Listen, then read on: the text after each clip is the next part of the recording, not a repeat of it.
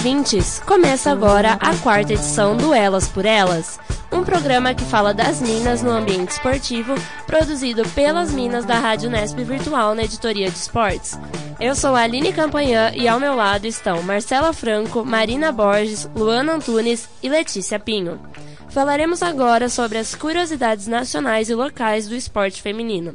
Vamos então com as notícias no esporte sobre elas no skate. Texto de Marcela Franco. Com a chegada do skate nas Olimpíadas de Tóquio 2020, o Brasil se prepara para a competição. A união entre a Confederação Brasileira de Skate, CBSK, e a ISF, Federação Internacional de Skate, formou a World Surf, entidade reconhecida pelo COI. Com a instituição formada, também foi decidido como será a escolha dos atletas que representarão o Brasil daqui a dois anos. O STU Qualify Series 2018 será a principal competição nacional a somar pontos para um ranking da Confederação Brasileira de Skate, a CBSK, que formará a Seleção Brasileira de 2019. A seleção terá quatro atletas no masculino e quatro no feminino, de cada modalidade, totalizando 16 skatistas. Entre as mulheres, alguns nomes internacionalmente conhecidos ganham destaque no ranking, como Letícia Buffoni e Pamela Rosa. Letícia é cotada como a promessa do Brasil para subir ao pódio nos Jogos Olímpicos. Ela conta com três medalhas de ouro no X Games e foi quatro vezes campeã mundial de street skate. Em 2017 foi prata na Liga Mundial. Mas nem sempre foi assim. Em entrevista ao Estadão, a skatista falou que nos seus primeiros anos do skate sofreu muito preconceito, principalmente no início, quando não era boa ainda. As pessoas me chamavam de Maria João, Maria Homem, Sapatão, falou a multicampeã. Pamela é de São José dos Campos e tem a segunda posição no ranking nacional da modalidade street. Campeã do STU 2017, a paulista também é dona de cinco medalhas no X Games. O crescimento e reconhecimento do skate feminino brasileiro vai além desses nomes. No começo deste ano, 101 mulheres se inscreveram na decisão do Campeonato Brasileiro de Skate, recorde mundial. Com todo esse crescimento no esporte, vale acompanhar os futuros nomes que representarão o Brasil nas próximas Olimpíadas. E aí, meninas, vamos comentar um pouco sobre o skate aí. Ah, então, eu acho que o Brasil tem muito a ganhar com essas modalidades novas, é, o skate e o surf, porque é, ele, é, o Brasil tem grandes nomes, tanto no feminino quanto no masculino. E no skate, é, a Letícia Buffoni é um, é um grande nome mesmo, e está sempre entre as três primeiras do mundo todo. E não só a Letícia, mas como outras meninas é, novas também, o skate brasileiro é muito novo.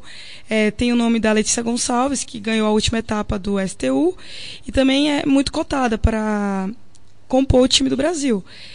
E é legal que o governo brasileiro está é, tá, tipo, fazendo algo para o skate ganhar força, ter força no Brasil, porque antes das Olimpíadas as meninas tinham que competir nos Estados Unidos. É, a Letícia Buffoni até falou em entrevista que fazia anos que ela não competia no Brasil, porque não tinha competição feminina no Brasil. E aí, por causa do STU, que é uma preparação para os Jogos Olímpicos, ela está podendo competir aqui e está chamando, está fazendo com que o skate é, chegue para várias meninas.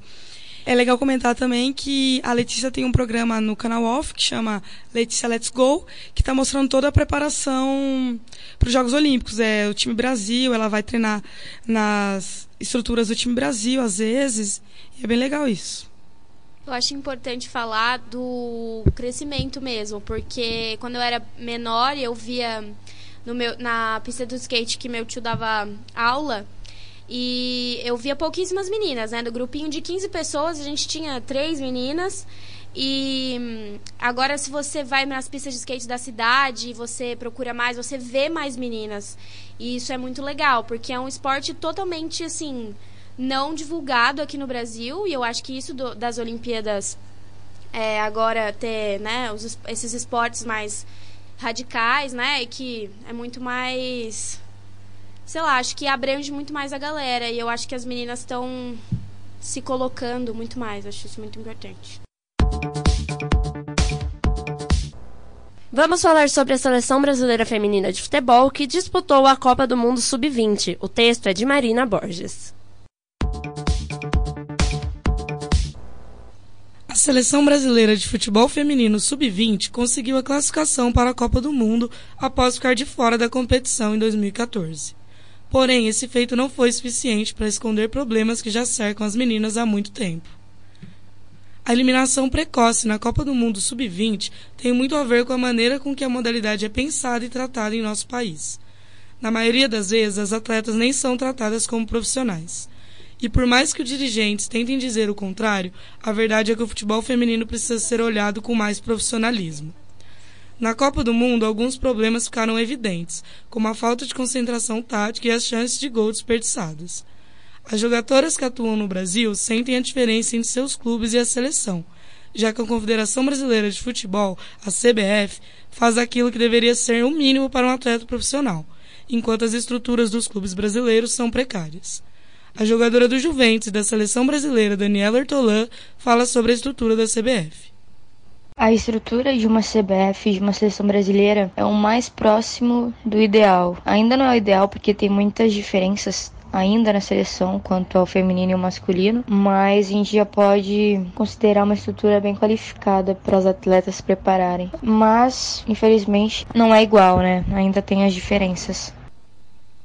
Apesar da boa estrutura, é muito complicado compreender como querem que o futebol feminino se desenvolva no Brasil se a CBF só pensa em seleções permanentes e na manutenção de um projeto que já deu errado há muito tempo. Daniela ainda comenta a respeito de uma possível reestruturação. Eu acredito que sempre vão procurar o melhor. É, se o melhor for mudar tudo, então que mude. Acho que a gente não pode, na verdade, nunca se acomodar, achar que, que é o suficiente, que está bom. Então acredito que vão sim procurar maneiras é, para que a gente possa ter um futebol feminino melhor no futuro. Outra bola fora da CBF é o treinador Doriva Bueno. O técnico já participou de três Copas do Mundo Sub-20 com a seleção feminina e somou três eliminações, duas delas na fase de grupo. Em dez partidas, Doriva conquistou apenas uma vitória. A necessidade de uma reformulação é nítida. A jogadora do Minas e Cesp da seleção brasileira, Vitória Albuquerque, fez um retrospecto da seleção em 2014. Com certeza mudou bastante coisa, tudo vinha melhorando bastante, ainda vai melhorar bastante. É, grupo de 2014 era muito bom, era muito forte, mas talvez a gente não tinha maturidade, não tinha entendimento do que, que a gente estava fazendo ali e a gente não conseguiu é, desempenhar o nosso melhor futebol. Acho que nosso desempenho não foi o que nem o que a gente esperava por N coisas e com certeza melhorou bastante de lá para cá. Vitória ainda comentou sobre o panorama da seleção de 2018 na Copa do Mundo. Acho que só o fato de, de ser Copa do Mundo já é um desafio muito grande. É o próprio desafio, né? Claro que a gente tem condições físicas para bater, condições psicológicas para trabalhar, mas só de ser Copa do Mundo já é o maior desafio para a gente. A gente que esse grupo era muito forte, era muito forte. Talvez por, por outras questões a gente não tenha conseguido vencer a Copa do Mundo, mas outros times também trabalham, outros times também treinam. Então, se a gente perdeu, não foi porque a gente não deu valor no nosso trabalho, foi porque outros times também é, conseguiram ser mais eficientes do que a gente. Mas com certeza a Copa do Mundo é o maior desafio que um atleta de futebol pode ter. E é isso, a Copa do Mundo é o próprio desafio. Espera-se que a CBF possa iniciar uma reestruturação na forma com que lida com o futebol feminino e que possa haver uma valorização das minas no futebol. A jogadora da seleção Daniela Hortelã ainda falou sobre motivação. A motivação de uma jogadora de futebol é quase sempre individual, né? É uma motivação própria que, que a gente busca dentro de nós, porque se for depender dos outros, sempre vai haver aquela desmotivação, porque o feminino é sempre levado como segundo plano. A gente precisa, sim, procurar uma motivação nossa cada dia. Um sonho, né? Quando falamos de futebol feminino, é inevitável a comparação com o masculino. A estrutura, o incentivo e o reconhecimento são discrepantes entre si, e a cada dia as minas vêm dando um passo à frente em busca do seu lugar em uma sociedade tão machista. Abordando essa discrepância, a jogadora Vitória Albuquerque nos contou sobre seu posicionamento. Eu não gosto muito de, de, querer comparar as mulheres com os homens, porque realmente nunca vai ser igual. Então a gente tem que lutar pelo que a gente acha que a gente merece. Então eu acho que a gente está muito longe de, de ganhar, de ter tudo aquilo que a gente merece. Acho que a gente faz muita coisa por amor, pelo carinho ao futebol, pela nossa família, para melhorar as nossas condições de vida. Mas eu não gosto muito de, de querer o que os homens têm. Eu acho que as mulheres têm que querer o que elas merecem ter, não o que os homens têm. Então acho que a gente está muito longe disso, de, de ter o que a gente deveria ter, mas a gente está caminhando devagar, mas a gente está caminhando sim para um, uma realidade melhor do futebol feminino no Brasil. E eu espero que seja rápido, que seja logo e para as outras gerações não sofrerem como as gerações passadas sofreram e que as pessoas, as mulheres de hoje ainda sofrem um pouco. A batalha pela igualdade vai muito além das quatro linhas. Lugar de mulher é onde ela quiser.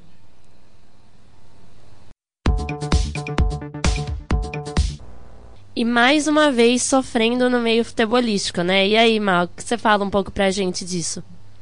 É, eu acho que mais do que falar da, da competição em si, foi importante, é, como a Vitória destacou, a seleção de 2014, ela tinha um time competitivo, mas não mostrou a força e não conseguiu se classificar.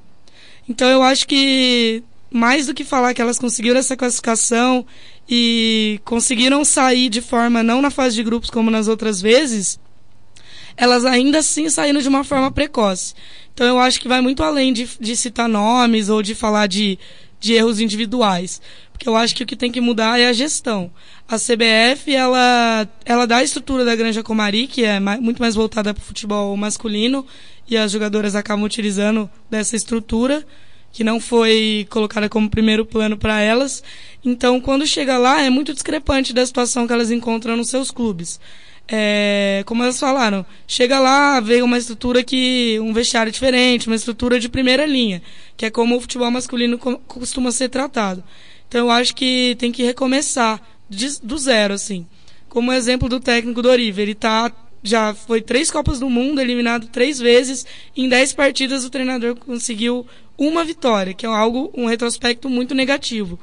E ele mantém, insiste num sistema tático que não encaixa, que as jogadoras não conseguem distribuir o seu melhor e ainda conta com todo o preconceito que, que sofre por fora. Eu queria evitar hoje aqui de falar do, da discrepância entre o futebol feminino e masculino, porque quando a gente fica citando essa diferença, a gente acaba falando mais ainda do futebol masculino e deixando de citar problemas que eu acho que, que é mais por dentro, o buraco está mais embaixo. Porque a visibilidade não é algo que a gestão da CBF vai mudar. Isso tem que partir de, de uma cultura nossa, que a cultura brasileira não apoia o futebol feminino. Então eu acho que o primeiro passo é a CBF enxergar que o trabalho que está sendo feito não está adequado e mudar toda uma comissão, uma gestão técnica e principalmente a forma como a base é tratada. E, e nos clubes, porque não adianta a seleção oferecer uma estrutura enorme, gigantesca, se chega no clube, que é onde elas treinam diariamente e onde elas tentam melhorar suas condições de vida e condição técnica.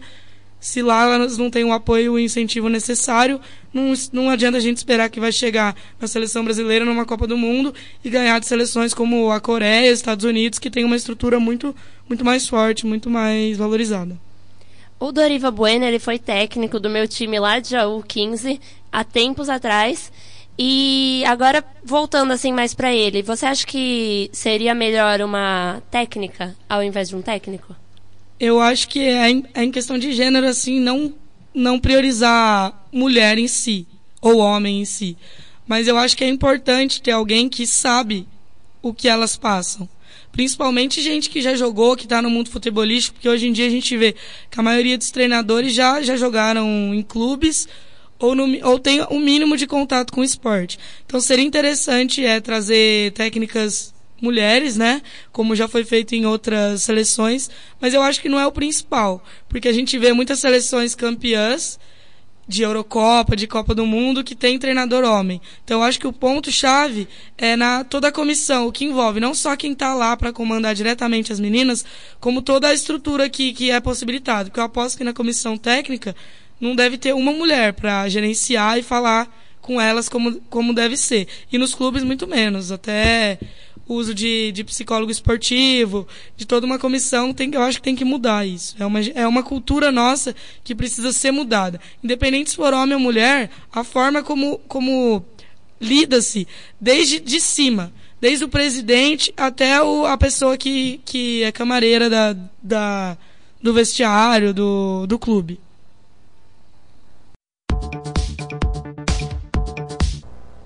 Continuando nessa pegada futebolística, vamos falar agora sobre a Marta, que mais uma vez foi indicada ao prêmio FIFA. O texto é de Letícia Pinho.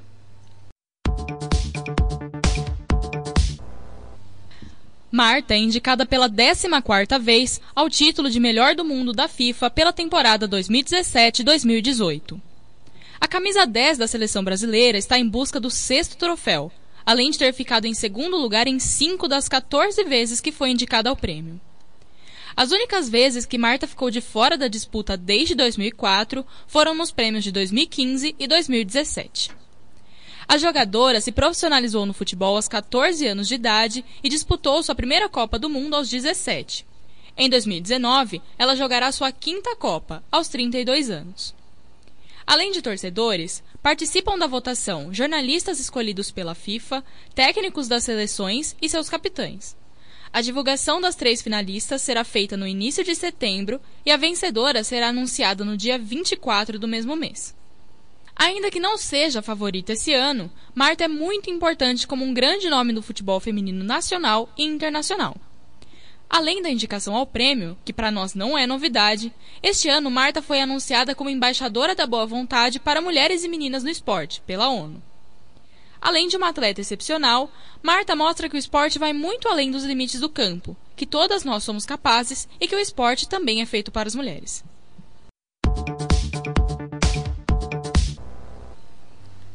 Pediu para lacrar, a Marta lacrou, né? Fala aí, Leia. Pois é, a Marta, pela 14 vez, a gente nem tinha muita noção do que era futebol ainda, a Marta já estava ganhando prêmio. E uma coisa que eu queria comentar, assim, é que a gente sabe que a Marta é referência no futebol feminino no mundo inteiro. Tipo, tanto que hoje em dia se é, é muito comum a gente ver, tipo, se tem uma menina que joga bola bem, vão chamar ela de Marta, vão comparar e tal. Mas a gente tem que ficar atento que apesar dessa admiração que as pessoas têm pela Marta, normalmente as principais referências das pessoas no esporte são figuras masculinas, né? Então, apesar da Marta ter esse nome gigantesco no mundo inteiro, as pessoas ainda se, se ancoram principalmente em nomes masculinos. Então, é muito fácil você falar não, porque ela é muito boa, porque ela é ótima, mas você não dá o suporte que você dá para um, um atleta masculino, que daí vai ser hipocrisia, né? É, e outra coisa também é que a gente viu muito isso na Copa do Mundo, que as pessoas, elas falam, o Brasil, tipo, perdeu a Copa de 2018, e as pessoas falam que é, a gente paga muito pau pro futebol masculino, mas o futebol feminino tá sempre aí.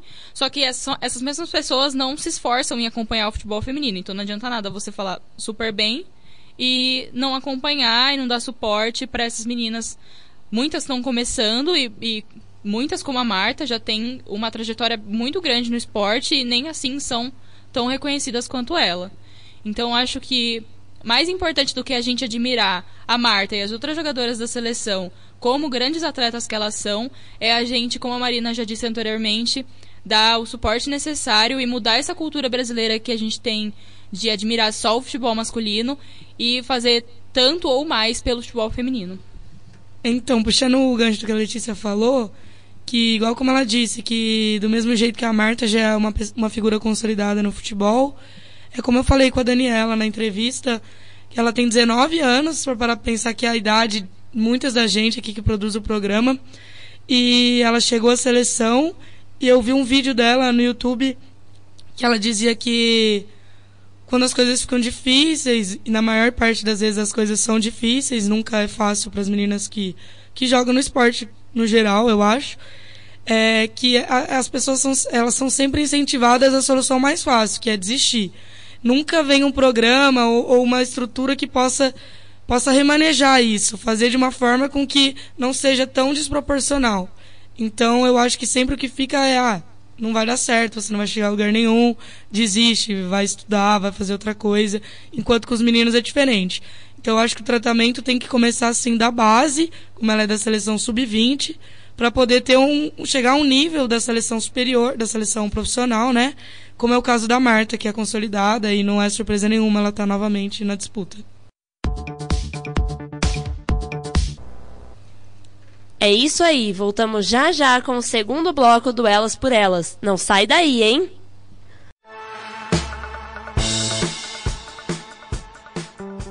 Voltamos com o segundo bloco do Elas por Elas. Fique agora com a notícia do mês sobre a aposentadoria da nadadora Joana Maranhão. O texto é de Luana Antunes. A natação vai sentir falta de Joana Maranhão. Com 15 anos de carreira, ela anunciou sua aposentadoria e dá adeus para as competições.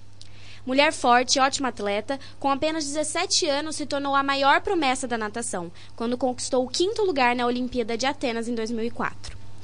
Conversamos com a nadadora e perguntamos qual o momento mais importante e marcante de sua carreira.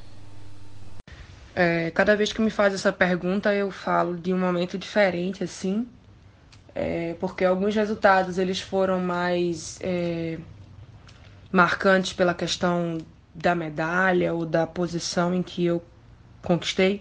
E outros foram mais significativos para mim assim né? Pelo tanto que eu tive que batalhar para chegar nele não necessariamente numa medalha de ouro né? Mas nessa nessa competição interna assim. Mas eu gosto muito de de comentar o Pan-Americano de 2015 que foi quando eu melhorei todos os meus tempos de 17 anos de idade, principalmente o tempo que eu tinha feito quando eu fui quinta, quinta do mundo nos Jogos de Atenas e ter conseguido fazer isso aos 29 foi bastante significativo. O legado de Joana vai muito além de braçadas e mais de oito medalhas em Pan-Americanos em uma piscina olímpica.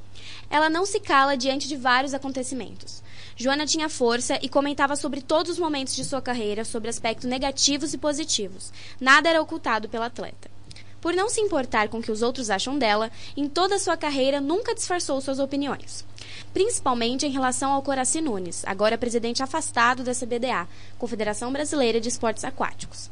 Em março de 2017, próxima à eleição para presidente da CBDA, e prestes a renovar o posto de Coraci, que está desde 88 no cargo, Joane e mais um grupo de atletas pediram para adiar o pleito na justiça por conta de uma manobra do presidente, que tentou determinar que ele próprio representaria a comissão de atletas e votaria por eles. Isso deu certo e Coraci e toda a comissão técnica foi afastada do cargo. Mais uma de suas atitudes como atleta foi a de abandonar os treinos na Unisanta, porque o clube contratou Ricardo de Moura, ex-presidente da CBDA. Joana é cheia de coragem, não tem medo de colocar a cara a tapa, uma atleta forte, com vertentes sólidas e vontade de justiça. Perguntamos sua opinião sobre atletas que não se pronunciam e como seria o esporte se isso mudasse. Com certeza a gente teria um debate para além do resultado que os atletas possam trazer, mas eu acho que não cabe a mim, não cabe a ninguém qualquer tipo de julgamento para o atleta que decida falar somente sobre a sua performance, né? Porque eu acho que cada atleta é, se coloca de uma maneira e compreende o seu papel de uma, de uma maneira. Né? Existindo o espaço para o debate, eventualmente atletas vão se sentir abertos a falar sobre isso ou não. Mas qualquer tipo de julgamento de como o atleta A, B ou C se porta, ou o que ele fala ou, deixa de falar, não, não seria ético da minha parte. Eu gostaria sim de ter mais atletas fomentando o debate sobre as diversas diversos aspectos que que circundam o esporte, principalmente esse sistema de cima para baixo, que muitas vezes a corrupção está extremamente inserida e cala os atletas, mas julgar o atleta que está dando resultado e está dando a cara a tapa por não falar, por algum tipo de medo, isso aí eu acho que não cabe não. E não poderíamos deixar de falar sobre o machismo nas piscinas. Joana comentou um pouco sobre os problemas com o preconceito. Eu não acredito que o machismo na, na, natação ele aconteça na mesma proporção que acontece no futebol, né? Até pela popularidade e pelo futebol ter tido, ser tido como um esporte masculino mesmo e a mídia e todo mundo co corrobora para isso, né? O país inteiro para, a gente para para ver Copa do Mundo e a gente não para para ver Copa do Mundo de mulher. É, então tem muito essa coisa cultural, ele se coloca muito mais muito mais forte, né? Não tem uma uma separação entre campeonato feminino e campeonato mas, masculino na natação. É a mesma competição junto. É, o machismo dentro da natação, para mim, ele se colocou mais como um aspecto cultural mesmo. Eu muitas vezes ouvia que eu tinha que treinar como um homem. né? Ou então era dito para mim que eu estava treinando como homem. E eu não entendia o que aquilo queria dizer, porque eu treinava muito forte, mas eu sempre fui mulher, sempre tive a minha feminilidade, isso não estava ligado a gênero, estava ligado a suportar a dor, a querer evoluir, né? Então até eu entender que aquilo não era sinônimo de, treinar como homem, mas era treinar como Joana na melhor maneira que eu podia, né? É, de, demorou assim, por, por muito tempo eu vesti essa essa ideia de que tinha que treinar como homem, né? E a gente sempre tem que ter cuidado, por exemplo, quando vai para um campeonato grande, dependendo de como tá o maior, o fotógrafo pode tirar foto da, da bunda e, e colocar e dar close, coisa que, que com homem isso não acontece. O Elas por Elas está aqui para lutar contra qualquer machismo e opressão contra as mulheres no esporte e admiramos muito a atleta. O esporte aquático está saudoso da força de Joana Maranhão. Joana Maranhão é um exemplo para quem está começando no meio esportivo, né? É, quando eu não conhecia tanto essa história dela, né, contra a corrupção e tal, contra esses escândalos, e quando eu fiquei sabendo é assustadora a coragem que ela teve, né? Porque pouca gente tem, pouco atleta, poucos atletas têm a coragem de falar, ó, oh, isso aqui tá errado, isso não pode acontecer. É complicado, é como um jogador de futebol e falar sobre o escândalo da CBF, sabe? É uma coisa muito complicada. É, e ela foi e falou, e eu acho isso muito importante. Ela mostrou realmente a força que uma mulher tem, e isso é muito importante. É outra coisa que ela fala bastante, ela falou bastante na, durante toda a carreira dela foi sobre depressão, né?